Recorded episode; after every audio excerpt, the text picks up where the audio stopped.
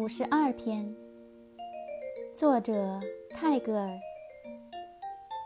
Man doesn't reveal himself in his history. He struggles up through it. 人不能在他的历史中表现出他自己，他在历史中奋斗着，露出头角。